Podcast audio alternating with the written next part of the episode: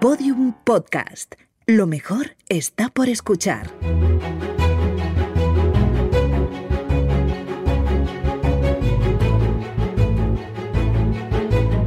Historia de España para selectividad. Un podcast de Juan Jesús Pleguezuelos.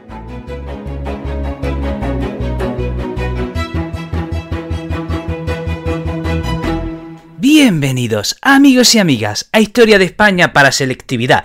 Mi nombre es Juan Jesús Pleguezuelos, soy profesor de Historia de Instituto y desde estos estudios centrales de mi cuarto quiero mandarte un caluroso abrazo, querido estudiante de segundo de bachillerato, ánimo si estás escuchando este episodio, es que ya te vas acercando a la recta final, es que ya vas por febrero, ya vas por marzo, ya estás en las semanas previas del examen y estás hasta, hasta, hasta el cuello. Bueno, pues un abrazo ¿eh? en la distancia, con esa magia que me permite el podcasting, te, te mando todos los ánimos del mundo.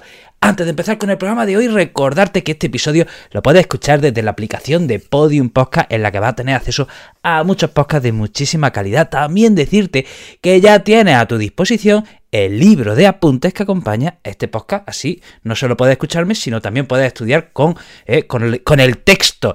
Tiene el enlace en mis redes sociales. Bueno, bueno, vaya tema. O sea, vamos a hablar otro de esos temas, otro de esos temas que yo cuando entro a clase, ay, por favor, profesor, háblame de la política industrial de los Borbones. Me interesa muchísimo. En los grupos de WhatsApp estamos todo el día eh, hablando sobre la política de industrialización de los Borbones, ¿vale? Y el... Y, y la política respecto al comercio con América. Bueno, pues hoy por fin vamos a resolver y a saciar esas ansias de conocimiento. Bueno, ¿cómo era la industria eh, en el siglo XVIII, eh, en el siglo de los Borbones? Bueno, pues hay que decir que era una industria escasa. Era una industria escasa, eh, poco desarrollada. Era una industria dirigida a los mercados locales. O sea, había poca industria de exportación. Y además era una industria controlada por los gremios. ¿eh? Ya saben, los gremios, esas asociaciones de artesanos que controlaban un determinado sector. El gremio de zapateros, el gremio de carpinteros, el gremio de albañiles. ¿eh? Esos gremios controlaban todo el sector de producción. Todo el sector de producción. Entonces, desde que se producía ese producto hasta que se vendía, todo lo controlaba el gremio y el gremio impedía impedía la iniciativa privada o, la, o al menos la coartaba. Entonces, repito, características de la industria en el siglo XVIII en España es que es una industria escasa, dirigida a mercados locales y controlada por los gremios. Pero aunque estas sean las tres principales características de la industria en el siglo XVIII, eh, se va desarrollando a lo largo del siglo XVIII eh, algunos tipos de industria. Miren, en las áreas rurales, al margen del control de los gremios, se va desarrollando una protoindustria. ¿Qué significa proto? Proto viene a significar lo, cuando algo está en comienzo, cuando algo está en transición, cuando algo está comenzando. Entonces, cuando quiero decir que en las áreas rurales se va formando una protoindustria, lo que vengo a decir es que está empezando algo que empieza a parecerse a una industria, que, que está empezando la industria, que todavía no hay industria como tal, pero que está empezando. Entonces, repito, Primero, al margen de la área, al margen de los gremios, allá en las áreas rurales se está desarrollando una protoindustria. A esto hay que sumarle que la monarquía empieza a restarle poder a los gremios, empieza a eliminar las trabas que los gremios imponían a la iniciativa privada. Eh, a lo largo del siglo XVIII los gremios van perdiendo su poder. Entonces, primero, en las áreas rurales va surgiendo una industria, va surgiendo, mejor dicho, una protoindustria, ¿de acuerdo? Al margen del control de los gremios. Segundo, el Estado empieza impulsar la industria. El Estado empieza a concentrar toda la mano de obra y todo el capital en un solo edificio. Entonces, el, el Estado eh, empieza a impulsar unas determinadas industrias. Por ejemplo, el Estado impulsa las manufacturas reales. Ejemplo, los arsenales de Cartagena y Ferrol y algunas fábricas de municiones. Por ejemplo, el Estado impulsa las reales fábricas para productos de lujo. Eh, tenemos el ejemplo de Real Fábrica del Buen Retiro y la Real Fábrica de San Ildefonso. El Estado, el Estado impulsa industrias como equipos militares, por ejemplo, la Real Fábrica de Artillería de la Cabada. Entonces, tenemos la protoindustria en la área rural al margen del control de los gremios, la industria impulsada por el Estado, por ejemplo, manufacturas reales, reales fábricas, equipos militares, y ahora vamos al tercer tipo de industria, lo de la iniciativa privada aunque no fuese muy abundante, pero sí tenemos algunos ejemplos de iniciativa privada. Por ejemplo, eh, la industria textil de Indianas, que será, eh, eh, que será el origen de la industria textil catalana del siglo XIX, ¿vale? y esta industria de Indianas, o sea, esta industria de Indianas, que es lo que antecede a la industria textil catalana, es, es de iniciativa privada. Muy importante es destacar que la monarquía empieza a impulsar medidas proteccionistas. Mira, como no me sepa decir lo que es una medida proteccionista, me voy a enfadar, porque en este podcast lo he explicado 800 veces. A ver, estudiante de segundo bachillerato, ¿qué es una medida proteccionista? Me voy a enfadar, me voy a enfadar. O sea, como no sepa lo que es una medida proteccionista, me voy a enfadar muchísimo, ¿eh? A esta altura tienes que saberlo, estoy en serio, ¿eh? Estoy en serio, me enfado de verdad.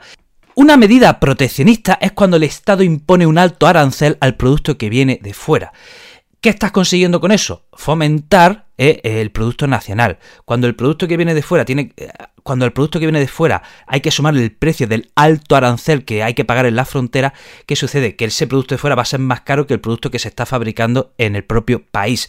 Entonces, la monarquía empieza a impulsar medidas proteccionistas, por ejemplo, la Real Cédula, cédula de Felipe V en 1717, o también eh, la pragmática de Carlos III en 1771, que prohibía la importación de tejidos de algodón. Y eso, em, y eso, gracias a eso, se empieza a impulsar la industria en Cataluña. ¿Cuál es la única región en España donde de verdad se, empieza a desarrollar una industria? Como hemos dicho, Cataluña. Eh, primero le favoreció que se prohibiese la importación de algodón. Y luego además se empieza a, desarrollar una industria en Cataluña en torno a la vid y al aguardiente. Aparte tenemos que decir que se empieza a revisar la política comercial que había con América. Eh, con América solo se podía comerciar desde un solo puerto y con un sistema de flota, ¿vale? Que estaba absolutamente desfasado. Y ese puerto era la Casa de Contratación de Sevilla. Entonces, ¿qué pasa? Que en 1717 se lleva la Casa de Contratación de Sevilla a Cádiz. Y en 1765 se permite el comercio de las Antillas con nueve puertos españoles. En 1765 se permite el comercio de las Antillas con nueve puertos españoles. O sea, hasta entonces, hasta 1765, solo se podía comerciar con un puerto. Primero era Sevilla y luego Cádiz, pero ya en 1765 se abre la puerta a nueve puertos. A nueve puertos. Esto significa liberar el comercio eh, de América. En 1778 se aprueba el Reglamento de Libre Comercio y atención, América ahora puede comerciar con 12 puertos comerciales, 12 puertos nada menos. En 1735 se suprime el sistema de flota, y ahora las flotas pueden partir cuando estén preparadas. Hasta entonces había un determinado número de flotas que cada año tenían que cruzar el océano en un sentido o en otro y tenían que zarpar en unas determinadas fechas y con unos determinados permisos. Ahora no. Desde 1735, cuando las flotas estén preparadas, parten y punto. Se crean también compañías comerciales a las que se les asigna un monopolio. Entonces, esas compañías comerciales pues eran eh, empresas privadas donde eh, los comerciantes aportaban mucho dinero y se dedicaban a un solo eh, monopolio. Y bueno, hasta aquí el programa de hoy. Espero que te haya resultado interesante. Te recuerdo que este episodio lo puedes escuchar desde la aplicación de Podium Podcast. También decirte también decirte que ya tienes los apuntes que acompañan al podcast. Tienes el enlace en mis redes sociales. Eh, soy el profesor inquieto en Instagram, YouTube, Facebook y TikTok. Y en Twitter soy el profe inquieto. ¿Qué haces que no me estás siguiendo? Además, en las redes sociales hago muchos directos, así que sígueme. Querido amigo, querida amiga, te mando un pedazo de abrazo y nos vemos en el próximo programa. Todos los episodios y contenidos adicionales en podiumpodcast.com. También puedes escucharnos en nuestros canales de Spotify, iTunes, iBox y Google Podcast y en nuestras aplicaciones disponibles para iOS y Android.